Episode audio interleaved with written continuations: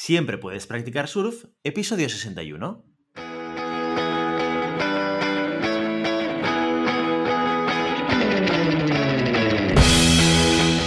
Bienvenido y bienvenida a Siempre puedes practicar surf, el podcast semanal sobre recursos. Nos podrás encontrar en iVoox, Spotify y iTunes y en nuestra página web globalhumancon.com, donde también encontrarás más contenido en nuestro blog e información sobre nuestros servicios. Apúntate a nuestro newsletter y no te perderás nuestros webinars en directo o nuestras formaciones abiertas. Este podcast está pensado para profesionales de recursos humanos, gerentes o jefes de equipo. Y podrás encontrar técnicas, consejos, ideas, conceptos y noticias sobre la gestión de personas. Eso sí, con un enfoque práctico y aplicable. Mi nombre es Guillermo Cornet, presentador de este programa, y hoy en Siempre Puedes Practicar Surf hemos vuelto a invitar a nuestra coach de Global Human Consultants. Hoy tenemos a Mónica Roura para hablar de un tema muy concreto y muy útil. Hoy vamos a desarrollar y a profundizar en dos elementos que tenemos que tener muy en cuenta cuando trabajamos el coaching. Los saboteadores y las creencias limitantes. Empezamos. Muy buenos días, Mónica. Buenos días, Guillermo. Encantada de estar aquí. Un placer. Gracias por intentarme de nuevo. Estoy contenta. Sí, sí, segundo podcast, ¿eh? Esto es un privilegio. Sí, sí, sí, soy una afortunada. Hoy con Mónica, como decíamos, hablaremos de saboteadores y creencias limitantes, pero no solamente eso. Vamos a hablar de una cosa muy importante que es qué herramientas podemos utilizar para trabajarlos. Muy bien, Guille, pues muchas gracias. Eh, os cuento, ¿vale? Em, yo llevo un año en, GHC como coach y ocho años metida en el mundo del coaching, ¿vale? Entonces, una de las primeras cosas que se encuentra una persona cuando entra en un proceso de coaching es dos fundamentales. Uno es el core values, que es lo que ya hablamos en el podcast anterior, ¿vale? Y la otra cosa es el tema de los saboteadores y las creencias limitantes. Es lo primero que se trabaja para poderse desarrollar, porque eso muchas veces impide el desarrollo natural eh, impide desarrollar las capacidades y eso al final trasciende en nuestro bienestar e-, emocional, porque hay una incomodidad. O sea, cuando hay muchos saboteadores y muchas creencias limitantes latentes, hay mucha incomodidad. ¿Vale? Pero bueno, antes de entrar en saboteadores y creencias limitantes, os voy a decir cuál es la definición del coaching según mi punto de vista, que ya os lo comenté la, vez pasada, pero al final es para poner un punto de partida, para el que no haya podido escuchar el podcast anterior. El coaching al final es una, relación continuada entre un cliente que lo llamamos coaching y el coach, ¿vale? Ayuda a obtener resultados extraordinarios. Tanto puede ser en la profesión, en tu vida personal, con las amistades, eh, en cualquier ámbito, en el 360 de tu vida. ¿Vale? Entonces, mediante el proceso de coaching, el cliente profundiza en su autoconocimiento. Y aquí abro un paréntesis porque el autoconocimiento pasa por soy conocedora o conocedor de cuáles son mis saboteadores, soy conocedor o conocedora de cuáles son mis creencias limitantes. Entonces, cuando tienes esta herramienta tan poderosa, le puedes dar la vuelta a la mente, ¿vale? Y hacer un cambio eh, increíble, o sea, eh, no tiene límite, ¿no? Cuando realmente coges conciencia de esto, entonces aumenta tu rendimiento, mejora tu calidad de vida en el trabajo, a nivel personal, porque al final cuando los identificas a veces están en los dos sitios, están tanto en tu trabajo, en tu día a día, como en tu vida personal. Entonces todo esto acaba repercutiendo positivamente em, tanto en ti como en las personas que te rodean, ¿vale? Porque muchas veces están eh, influenciadas también por tus saboteadores y tus creencias limitantes. ¿eh? Porque si, por ejemplo, el miedo es un driver eh, de tu conducta, pues esto va a repercutir a lo mejor en tu pareja, porque no te atreves a lo mejor a tener hijos, yo qué sé, ¿no? Es un ejemplo. Pero bueno, Ahora entraremos en profundidad. Hoy vamos a hablar esto del poder de la mente, ¿vale? Y sus consecuencias en el bienestar emocional. Y vamos a hablar tanto de los saboteadores como de las creencias limitantes y también las creencias realistas. Entonces, vamos a ello. Eh, ¿Qué son los saboteadores? Son miedos. O sea, limitan nuestras capacidades y obstaculizan que brillen nuestras habilidades. Es esa voz interna, que muchas veces yo hago el símil entre cuando ¿no? salen en, dibujos animados cuando éramos más pequeños o en ¿no? el demonio y el ángel, pues esto es como el demonio porque es la voz interna que te va diciendo algo negativo constantemente y que te limita. ¿Y claro, nuestra mente no sabe si es verdad o mentira, pero se la cree, la da por buena. Si se lo cuentas, dice, oh, pues yo me lo creo, esto es así, ¿no? Entonces, claro, la mente cree todo lo que le decimos y lo da por bueno. Entonces, eh, ¿qué tipo de saboteadores nos podemos encontrar? Pues infinitos, ¿no? Porque al final cada uno tiene un discurso interno eh, que se va diciendo, ¿no? Pero puede ser, lo voy a hacer, ¿no? Estás con la idea, lo voy a hacer y de repente dice, ni lo intentes, eh, o no eres creativa, o no eres un buen líder, eh, o no vales para nada, o ¿por qué has tenido que decir eso? Siempre hago, la, siempre hago lo mismo y la pifio en este sentido, ¿no?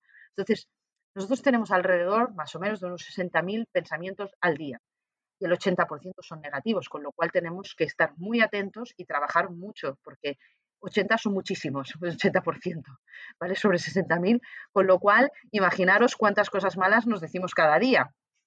Y hay que, hay que parar estas conversaciones, ¿vale? Y aquí hay un ejercicio a veces muy potente que hacemos que son lo de los stops, decir, oye, voy a hacer cinco stops al día, ¿vale?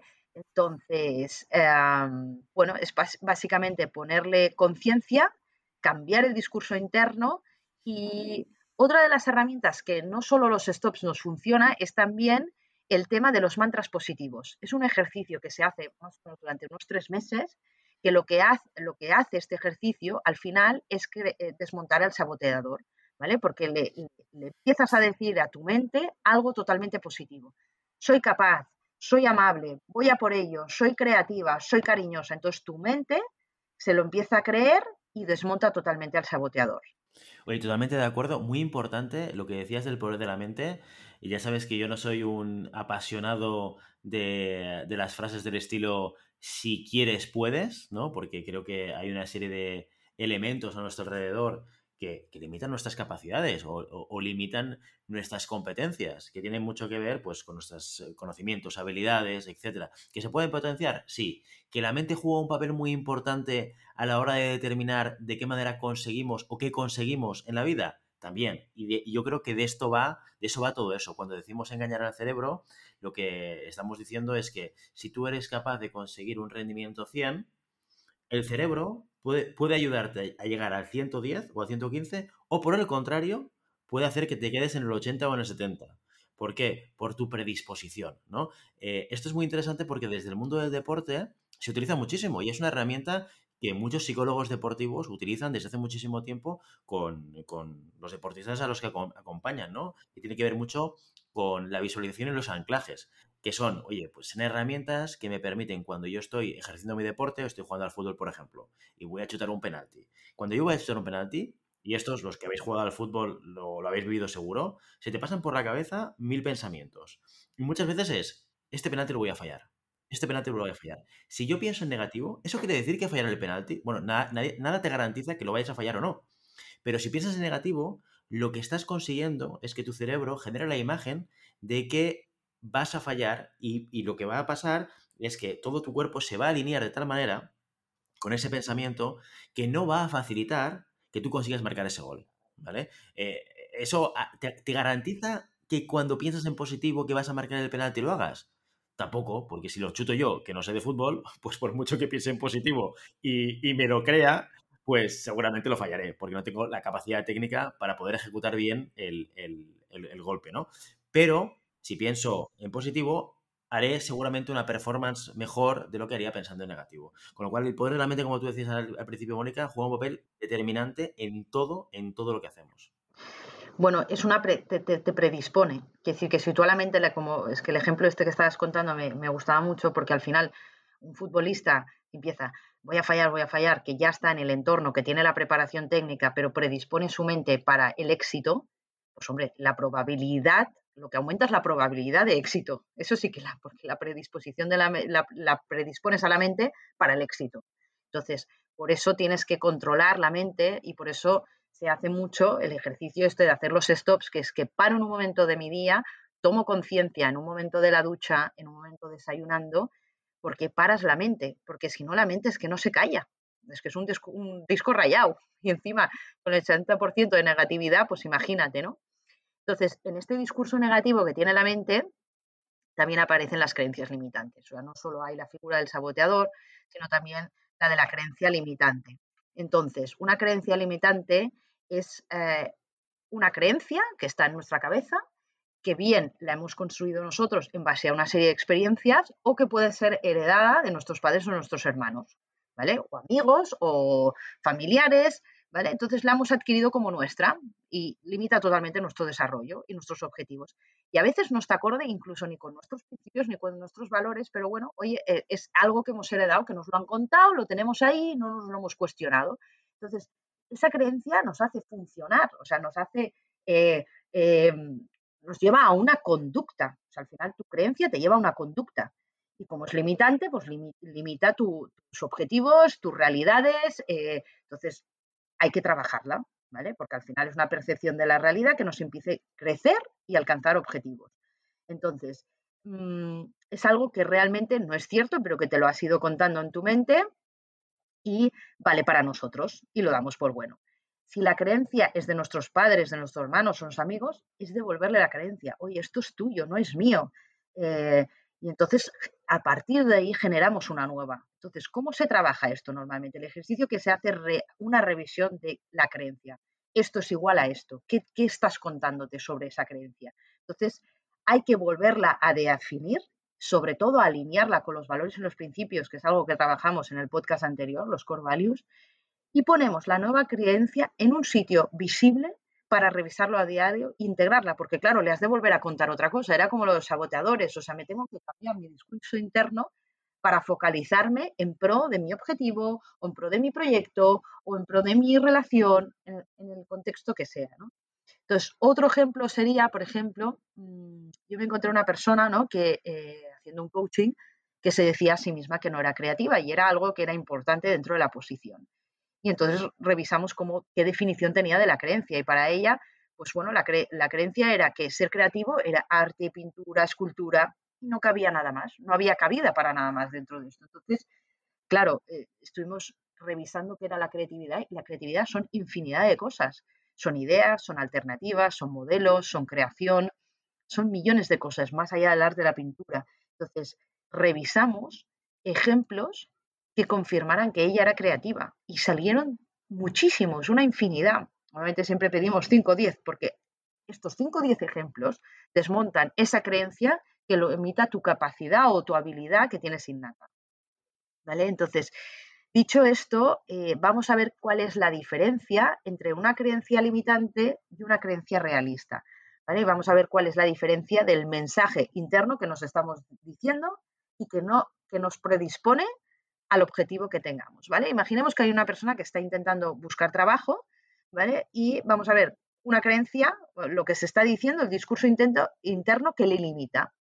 Entonces, sería, por ejemplo, solo encuentran trabajo los enchufados. Estoy muy frustrado por esta situación. ¿Para qué voy a enviar más currículums si esto no sirve para nada? Al final, esto es una, probablemente es una creencia eh, que viene heredada eh, de a lo mejor de tus padres, porque en aquel momento sí que realmente se conseguían los trabajos por enchufe, y las has heredado y te las has integrado y, te, y, tu conducta va en función de esta creencia, ¿vale? Pero hay otras maneras de ver esa misma realidad, ¿vale? En la búsqueda de trabajo es una realidad, tú estás buscando trabajo, ¿vale? Pero hay muchos prismas, o sea, podemos mirar la misma cosa de diferentes perspectivas. ¿Cuál sería la nueva perspectiva más realista? Pues sería mi amigo Juan ha encontrado trabajo esta semana, no ha sido por enchufe, sino que ha creado su estrategia de marca personal utilizando LinkedIn para tener más visibilidad y está todo el rato conociendo a profesionales de las empresas en las que le gustaría trabajar. Esto sí que se adecua más a la realidad, a lo que realmente está pasando. Lo otro al final es una, una creencia que me, se me ha quedado allí como una realidad y lo paso todo por este filtro.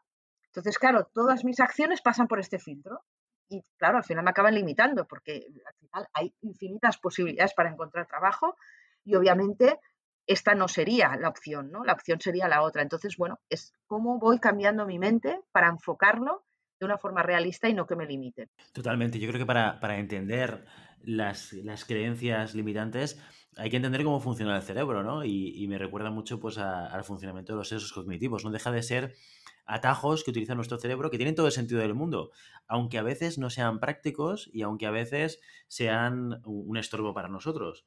Eh, al final el cerebro lo que hace es aprender del entorno y lo que genera es una capacidad para poder responder lo más rápido posible gastando la menor energía posible. Para eso hace relaciones en las cuales se salta parte del proceso. Es decir, si yo he vivido en un momento de, en, mi vida en el cual la mayor parte de la gente que yo conocía o que estaba en mi entorno o del cual tenía conocimiento conseguía trabajo a través del enchufe, automáticamente mi cerebro se genera un efecto en el cual encontrar trabajo solamente pasa por tener enchufe, ¿no? Pero claro, esa, esa regla o esa creencia o ese atajo que yo he creado en ese momento, que a lo mejor tenía todo el sentido del mundo y que además era una creencia, como tú comentas, realista, con el tiempo el contexto cambia y varía. Y a lo mejor 50 años después, eso es una realidad que no se da. Pero ¿qué pasa? Que lo tengo integrado en mi manera de pensar. Y lo peor no es eso, sino que lo, lo transmito también a la gente que está a mi alrededor. Por eso siempre hablamos, o muchas veces hablamos, de las creencias heredadas de los padres. Porque al final, cuando somos pequeños, estamos con nuestros padres y eso genera muchos contextos en los cuales nuestros padres acaban trasladando estos atajos del cerebro que ellos han aprendido como ciertos. ¿no? Eh, y, ahí es donde entra el riesgo. El riesgo es que yo siga manteniendo esos atajos mentales, esas creencias, en contextos donde los cuales ya no valen y que además se convierten en algo que me limita, que me limita a la hora de plantear cosas o hacer cosas o a desempeñarme en mi día a día a nivel personal o a nivel profesional. Pero yo entiendo que mucha parte del trabajo que tiene un coach con su coaching, Mónica, tiene que ver con darle visibilidad sobre qué son estas cosas, ¿no? Entender qué es un saboteador, qué es una creencia, una creencia limitante, una creencia realista, porque te ayuda un poco a contextualizar. Aquí la pregunta del millón es, qué es lo que podemos hacer para poder luchar, cambiar o variar esas creencias limitantes y cambiar y variar esos saboteadores. Bueno, básicamente sería cambiando tus pensamientos. Obviamente la figura del coach es para acompañar a esa persona a dar visibilidad tanto a sus valores y cómo está tomando las decisiones, cómo está, cuáles son los saboteadores, cómo se está autosaboteando y cuáles son, ponerles nombres y apellidos, identificar las creencias y también definirlas Em, y volverlas a redefinir de una forma realista, ¿no? Entonces, cuando cambias esa manera de pensar, al final cambia totalmente tu realidad, o sea, el poder de la mente tiene una consecuencia totalmente en el bienestar. Y voy a dar un ejemplo, porque al final, eh, cómo una persona puede cambiar un pensamiento y cómo puede cambiar una realidad de un equipo. Por ejemplo, tenemos un jefe que todo el rato está diciendo, pues vamos cada día peor, entonces, claro, este equipo no para de meter la pata, porque claro, si está todo el rato transmitiendo que cada día vamos a peor, pues claro, la gente cada vez está más frustrada, eh, con la cabeza baja, está cero motivada. Entonces, claro, todos sus gestos, sus palabras, sus tonos son de negatividad. O sea, ya el ambiente se respira tensión, negatividad, no vamos a llegar a, ¿no? Ya no vamos a llegar, entonces ya la gente encima se debe meter otros discursos internos, ¿no? Muy asociados al que el líder está transmitiendo esto. Entonces, las personas solo hacen que equivocarse, porque como hay inseguridad, porque lo estamos haciendo mal y no paramos de meter la pata, pues entonces todavía me equivoco más porque, claro, está trocando también aquí tu autoestima, ¿no? Al final, eh, eh, tu, tu, confianza en ti mismo la está dañando. Entonces, claro, no paras de equivocarte. Y al final, cuando te equivocas, confirma lo que él estaba diciendo, vamos a peor. Entonces, esto sería una realidad de que, claro, si nace de un pensamiento. O sea, solo cambiando un pensamiento cambia toda una realidad. Y ahora vamos a ver cómo sería la realidad positiva de cambiar este pensamiento. Es un jefe que dice, cada día tengo un equipo mejor. Vamos a por ello. Claro, cuando... y, además, imagínate que está desarrollando el equipo, pues claro, dices que es cuando desarrollo el equipo, evito que los demás cometan errores. Al final es, es, es así, ¿no? Entonces, Claro, los gestos, las palabras, los tonos de voz, todos son positivos. Un tío con entusiasmo, con ganas, venga, vamos a por ello, no pasa nada, ha habido un error, venga, para adelante, lo vamos a conseguir. Entonces, el equipo está tan motivado, tan autoconfiado, eh, eh, está, eh, ostras, enfocado, pues claro, el, equipo deja de cometer errores porque tiene confianza en sí mismo y en su jefe, por, por, por, por ente, Entonces, al final, como no se equivocan, confirma su pensamiento. Entonces, qué importante es como un simple pensamiento o un simple mensaje a un equipo puede cambiar tanto un performance. Con lo cual, eh, en la realidad que hemos explicado primera, el bienestar emocional es fatal, o sea, hundidos, y en el otro el bienestar emocional es altísimo porque la gente está a gusto, porque se la motiva y todo al final nace de un simple pensamiento.